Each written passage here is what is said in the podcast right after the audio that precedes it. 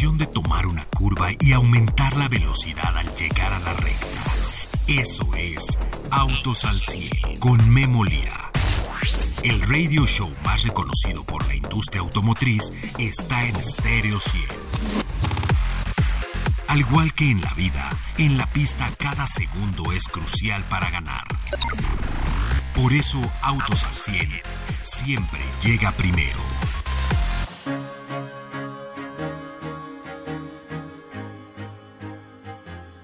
Max Verstappen gana el Gran Premio de México. Eso ya todos lo sabemos. ¿Qué va a pasar en la Fórmula 1 este año? Bueno, ya sumando los puntos, 20 puntos dividen a Checo Pérez, que bueno, sabemos que Checo salió de esa primera curva. Son 20 puntos contra eh, Hamilton y vamos a ver en los próximos tres fines de semana o tres fines de semana de carreras cómo es que está. Pero más Verstappen avanza desde la tercera posición de la, de la parrilla y llega pues en primer lugar, sin duda, bueno, pues uno de los grandes pilotos de la Fórmula 1, varias cosas dentro del gran circo, así es que, bueno, pues la Fórmula 1 con todo en nuestro país. Y pudimos ver cómo, cómo Checo Pérez chocaba al final de esa recta, pero bueno, no hay nada más importante que aprender de los errores. Y bueno, si se arriesga y hubiera pasado, bueno, todo el mundo se está quedando con eso. Así es que, bueno, pues amigos, les saludo desde la ciudad de Barcelona.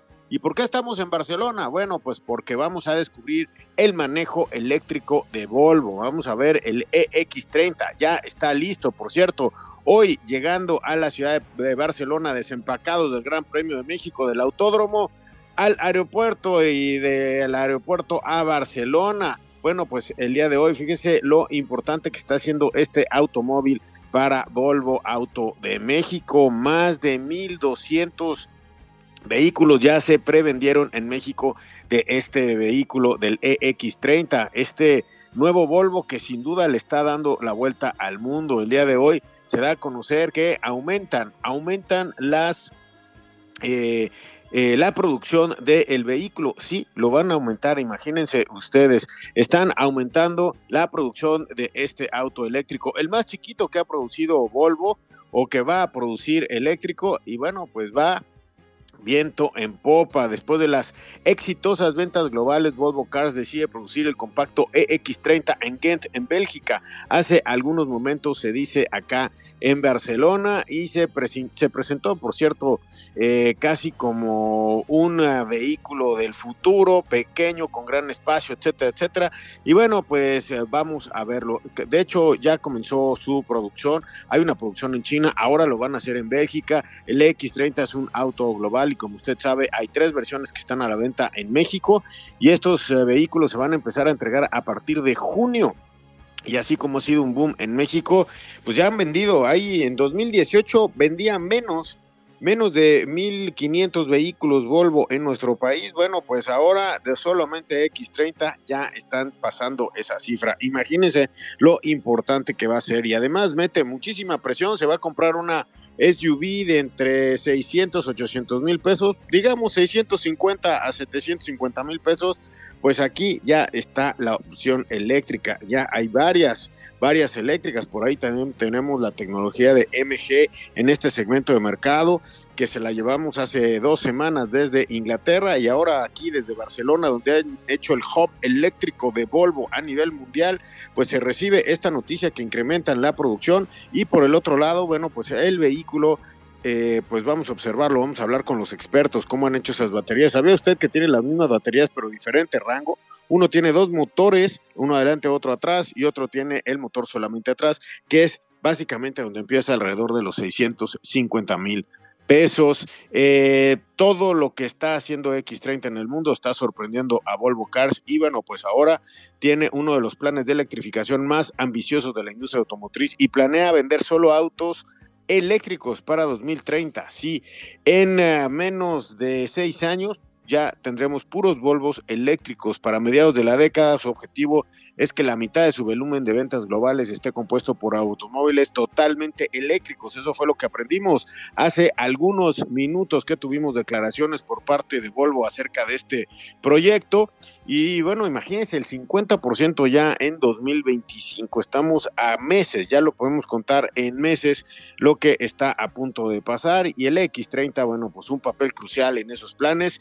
Volvo Cars espera que contribuya significativamente a los objetivos de crecimiento. Se convierte en un producto clave para la transformación eléctrica de Volvo Cars. Y mire, este es un nuevo cliente para Volvo, un cliente de alrededor de los 650 mil pesos. Sí, hay otras versiones más caras, pero ya desde ese precio lo tiene. Todos traen cargadores, todos hacen la gestión, el distribuidor para que usted pueda tener su cargador, su instalación, etcétera, y todos van a empezar a tener cargadores eléctricos. Muchos van a hacer su primer cargador eléctrico en la vía por parte de Volvo, porque están vendiendo muchísimos de estos vehículos. Y bueno, la verdad es que eh, es la entrada a la electrificación. Una vez que alguien entra a la electrificación y ve lo sencillo que es cargar una noche a la semana, la verdad es que ya no se quiere cambiar. Vamos a ver cuál es el futuro ahí. Y bueno, pues el X30 es la punta de lanza. Yo soy Memo Lira, le transmito el día de hoy y toda la semana estaré observando aquí en España cómo es que la electrificación está permeando en Europa. Le daré cifras, le daré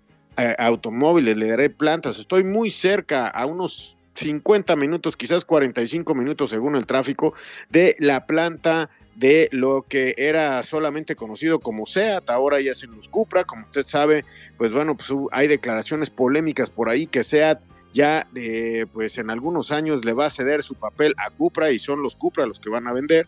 Y además ya está confirmado que esta planta que está aquí en Martorell, una localidad muy cercana a Barcelona, esta planta se va a hacer eh, se va a convertir para hacer puros vehículos eléctricos pequeños del grupo Volkswagen. Los pequeñitos de Volkswagen se van a hacer aquí.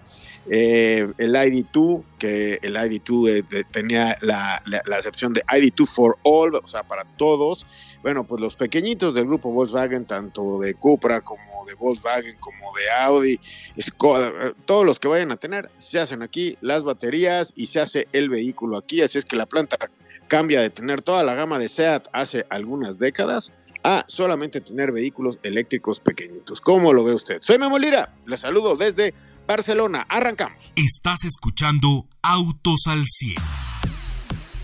Bien amigos, eh, regreso con ustedes, me da muchísimo gusto, como usted me escuchó en la arrancada, esta semana estaré en Europa, en España, eh, particularmente en Barcelona algunos días para poder llevar a usted la escena eléctrica. ¿Qué está pasando con los autos eléctricos antes de que acabe este año aquí en Europa? ¿Cómo son los cargadores de carretera? ¿Cómo es que usted puede tener cargadores en estacionamientos, pero también en... Uh, en estacionamientos privados de casas. ¿Cómo se está desarrollando eso? En una ciudad, por cierto, aquí Barcelona, que llega uno y las, moto, las motonetas y motocicletas son lo que la población en general usa. La verdad es que hay por todas las aceras. Ojalá que la Ciudad de México fuera así, porque significaría que, que tuviéramos una gran cultura de manejo de motocicleta, de motocicleta, perdón, gran cultura de manejo de automóviles, de bicicletas, de patines eléctricos y también una gran cultura como peatones. Pero bueno, pues no sucede en nuestra Ciudad de México. Ojalá que se haga porque cada moto en el camino, cada motoneta en el camino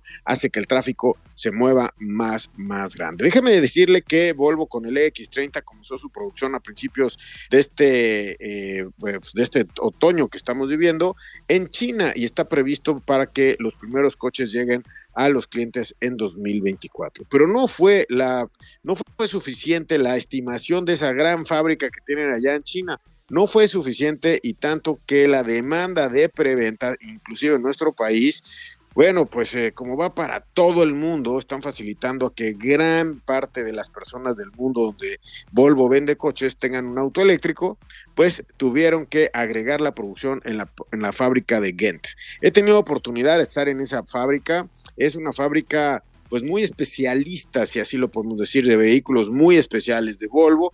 Es una fábrica que, eh, bueno, se puede adaptar, de hecho es un negocio eh, aparte donde Volvo llega y, pues bueno, ahí se apropia de lo que es la producción que se puede generar ahí. Y bueno, Ghent era un movimiento lógico, ¿se acuerda usted de por ahí algunos Volvo Coupé y todos esos? Bueno, pues eso se hacían ahí en Ghent porque eran muy manuales. Ahora altamente tecnificada, me imagino, Ghent, allí en Bélgica, va a producir el EX30. Y con esto saludo a Paco Márquez en la línea. ¿Cómo estás, Paco? Me da gusto saludarte. ¿Qué tal, Memo? Muy buenas tardes. Oye, Paco, muchas noticias el día de hoy. ¿Cómo viste que el día de hoy inicia este gran evento de electrificación aquí en la ciudad de Barcelona?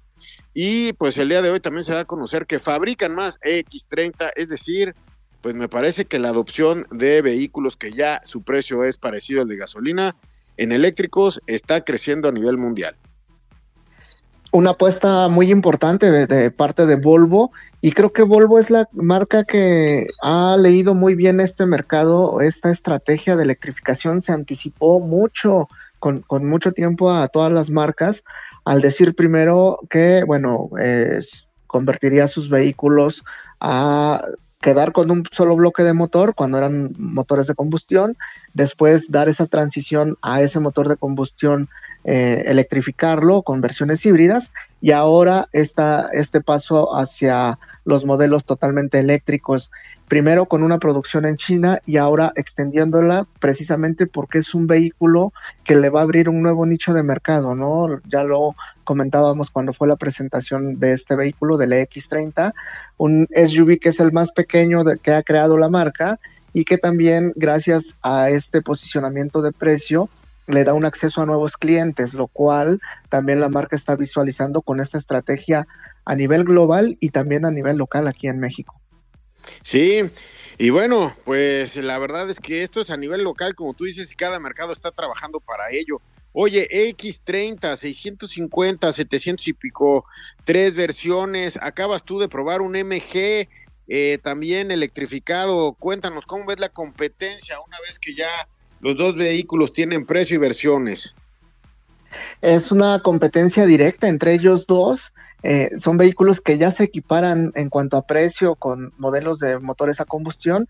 En el caso de MG ZS EV, 637.900 pesos, lo cual lo deja a solo escasos 12 mil pesos de diferencia de la, de la versión de entrada de Volvo X30 y este creo que es eh, parte fundamental de Volvo con este modelo, ¿no? El poner un vehículo eh, accesible eh, con nueva tecnología, con la tecnología eléctrica y que además pudiera permear hacia un nuevo consumidor, hacia nuevos modelos que, que, ya los consumidores consideran a Volvo dentro de la oferta. En el caso de MG ZSIV, encontramos un motor de 174 caballos de potencia, tracción delantera, y bueno, el estilo de diseño es este SUV que también, que ya conocemos, que se basa en el, en el ZS. Y creo que ahí es lo atractivo de ambos modelos, ¿no? Pues, que son carrocerías eh, SUV que, está, que están de moda, que ya alguien que considera un SUV ya puede decir, ah, bueno, entonces ya tengo la versión completamente eléctrica y ya pueden encaminarse hacia estas opciones que tenemos, que creo que sin duda están, eh, van a dar un buen cambio de, visión hacia el mercado mexicano. Sí, bueno, pues aquí ya va a tener usted opciones para poder tener una SUV. Eh, Volvo, bueno, pues eh, cómo se están vendiendo las Volvo, bueno, pues eh, le confirmo porque de repente me encuentro con algunos mitos, Paco, no sé si tú también. Volvo está vendiendo la X30 en México. La está prevendiendo desde el 15 de septiembre. Las primeras 1500 ya estarán para su entrega en junio del próximo año. Ya se puede configurar, se puede pedir, esas ya están garantizadas. Eso es lo que hay que hacer cuando hay una preventa. Ir a la página del fabricante y ahí estar eh, pues eh, dando los anticipos o, o, firmando, etcétera, en la página de lo que es la armadora, no el distribuidor. Y la armadora irá asignando a cada una de las distribuidoras conforme van entrando ustedes los clientes o nosotros los clientes a lo que se pueda tener. Tenga usted mucho cuidado porque si deja un anticipo o un apartado de un coche que no existe en un distribuidor que no tiene el coche, puede usted correr mucho peligro con ese dinero y además, pues insatisfacción porque esos dos meses, tres meses se pueden convertir en 12, 18 meses de lo que usted está esperando. Así es que, bueno, pues tenga usted cuidado con eso. Volvo lo está haciendo bien, lo está vendiendo por parte de su página de internet. Tienen tres versiones, dos rangos. Eh, la, la versión inicial tiene por ahí de los 380 kilómetros, después se va como a 485 también, son como 100 kilómetros de de rango de diferencia, lo cual, bueno, pues eh, es algo que viene a romper el mercado, inclusive de gasolina, porque muchos ya van a poder tener esto que es la pequeña gran idea de, eh, de Volvo. Bueno, vamos a, vamos a ir un corte, Paco, no me cuelgues, porque hoy tenemos muchísima información. Vamos a un corte, regresamos con ustedes. Ajusta los espejos retrovisores y pisa el acelerador. Continuamos en Autos al 100. Bien amigos, regreso con ustedes el día de hoy. Y bueno, pues les decía que, eh, bueno, vamos a conocer de cerca la tecnología, los diseñadores, las baterías, las plantas, etcétera, de lo que son los vehículos eléctricos, sobre todo, bueno, pues eh, el vehículo que está rompiendo esquemas hoy a nivel internacional, que es el EX30 de Volvo, a la venta en nuestro país. Y bueno, pues ya la venta por internet o la precompra por internet ya está siendo la constante, ya nada más hay que ir al distribuidor a, a darle la bendición. bueno, pues aquí hay tres versiones, la Core, la Plus y la Ultra, y la Core es la que menos rango tiene, obviamente, y después nos vamos a las altas en rango de 344 este eh, kilómetros nos vamos hasta 475 kilómetros. Esas son las dos autonomías que se planean para este vehículo. Voy con Paco Márquez porque bueno pues se siguen dando noticias de Renault en Brasil. Espero que pronto tengamos noticias de Renault en México. Paco Efectivamente, Memo, y es que la firma dio a conocer que acaba de inaugurar el centro de diseño de Latinoamérica en el complejo Ayrton Senna, que se encuentra en Curitiba, Brasil. Recordemos que la semana pasada se anunció un plan importante, este plan 2027, con el lanzamiento de nuevos modelos, una nueva plataforma para la, firma, y ahora este centro de diseño lo que busca es eh, continuar desarrollando o tener las herramientas ideales para el desarrollo de nuevos modelos. Recordando que también eh, Renault Cardian, que es este SUV que también se presentó la semana pasada, pues eh, fue eh, desarrollado por algunos de los colaboradores en Brasil, de estos diseñadores que tienen la marca en Brasil. De ahí la importancia también de tener un centro de diseño.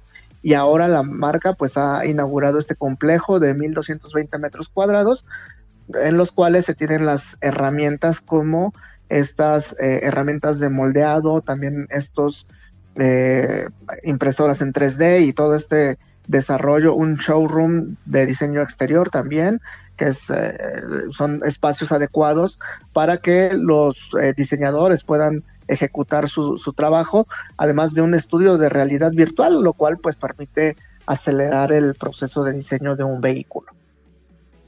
Oye, bueno, pues eh, muchísima información, todos los millones de dólares que van a colocar los amigos de, eh, Renault en la región y para hacer estos ocho, nuevos, este, ocho nuevos vehículos, bueno, pues también se está reflejando en este centro de diseño, centro de diseño que la verdad es que no teníamos mapeado públicamente, pero que bueno, pues ahora ya se viene a hacer. Esto es fruto de, pues de muchos millones de dólares que están invirtiendo y bueno pues eh, pues parece ser que para la región va a ser estratégico. Seguramente vamos a vender mucho muchos Renault diseñados en Brasil aquí en México Paco.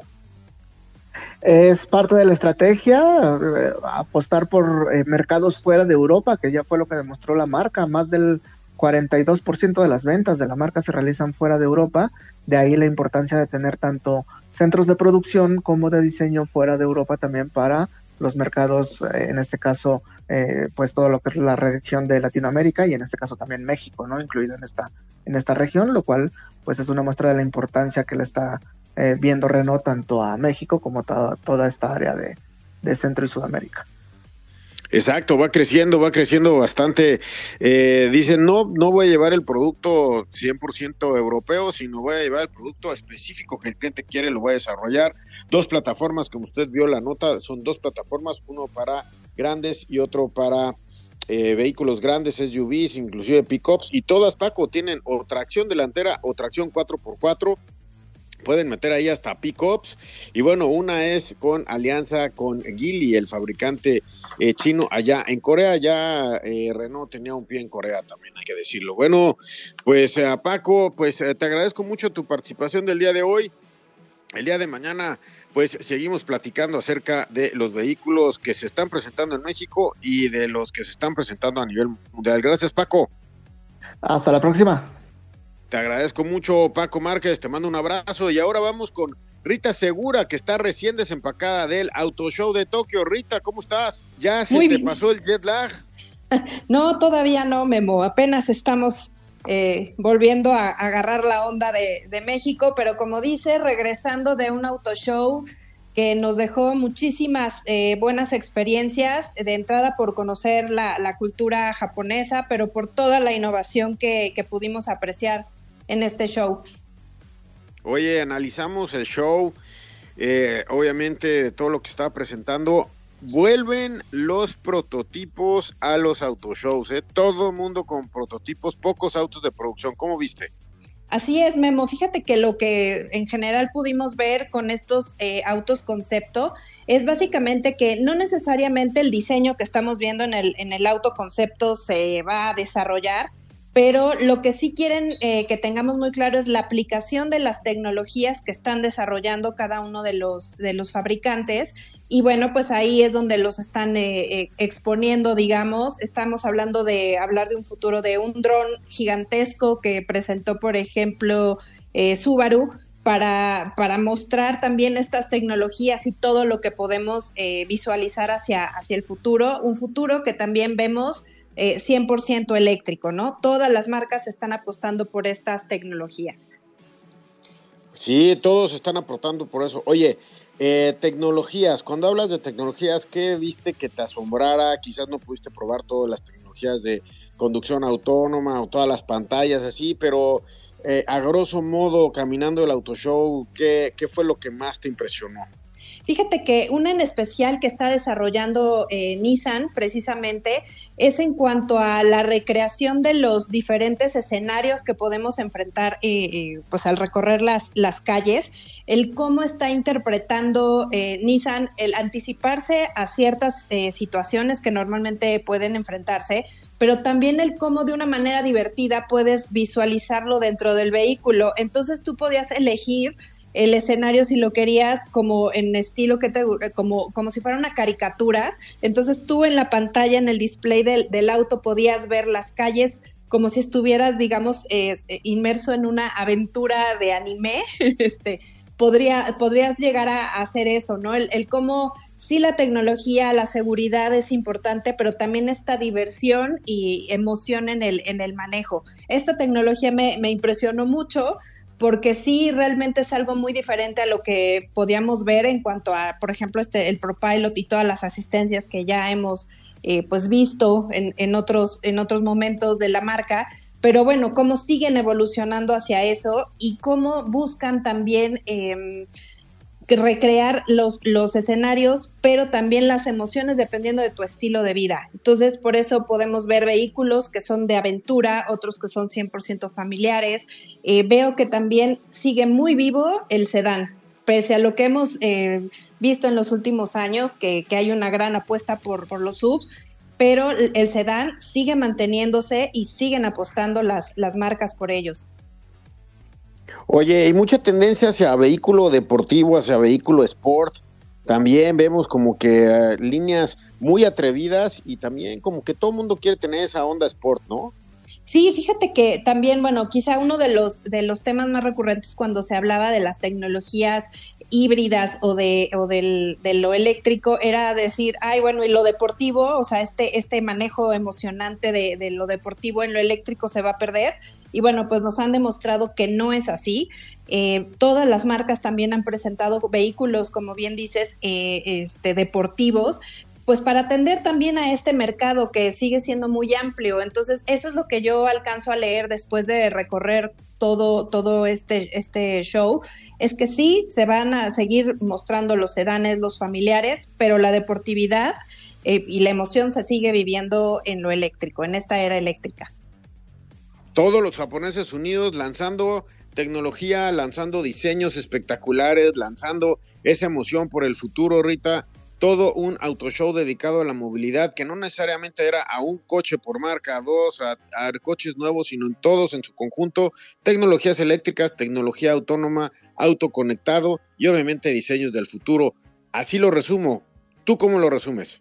Exactamente, eso es lo que te, lo que podría, como lo podría también resumir Memo. Y también, ¿sabes qué me parece bien importante? El que también están apostando las marcas por algún otro tipo de movilidad como un poco más citadina. Entonces también veías eh, vehículos de tres, de tres ruedas que pueden ser muy fácilmente manejables en ciudades pues como Tokio donde hay realmente un respeto muy importante en cuanto a la, en cuanto al a la movilidad, eh, pero que también pueden adoptarse en otros lados, yo, yo creo. Entonces, es, como un abanico muy amplio en cuanto a la movilidad eléctrica, en, si en autos, en camionetas, pero pues también buscando otras opciones, ¿no? Pues sí, te agradezco muchísimo, Rita. Próximos días. Eh, te invito a la conversación, si es que por ahí tienes tiempo, vamos a reseñar el Subaru Sport Mobility, la deportividad eléctrica, el Honda Prelude, y también el nuevo MX5 concepto totalmente eléctrico. Me parece que es un nicho de mercado donde los japoneses están poniendo atención. Gracias, Rita. Gracias, Memo. Un gusto saludarte. Te mando un abrazo, gracias. Y gracias a Denise en los controles, gracias Pedro Camarillo en la producción de este programa desde la ciudad de Barcelona. Esta semana le llevaré la era eléctrica, cómo está avanzando aquí en Europa, le daré los datos y le daré qué está pasando con esto aquí desde España. Soy Memo Lira y lo espero el día de mañana, 5.30 de la tarde. Y de aquí a mañana, que iba la vida, gracias. Todo motor necesita descanso y mantenimiento para rendir al máximo. Por eso el garage de Autos al 100 se cierra hasta la siguiente emisión. No te la pierdas, porque Memo Lira y su equipo tendrán para ti toda la información de la industria automotriz. Autos al 100, a través de Stereo 100, siempre contigo.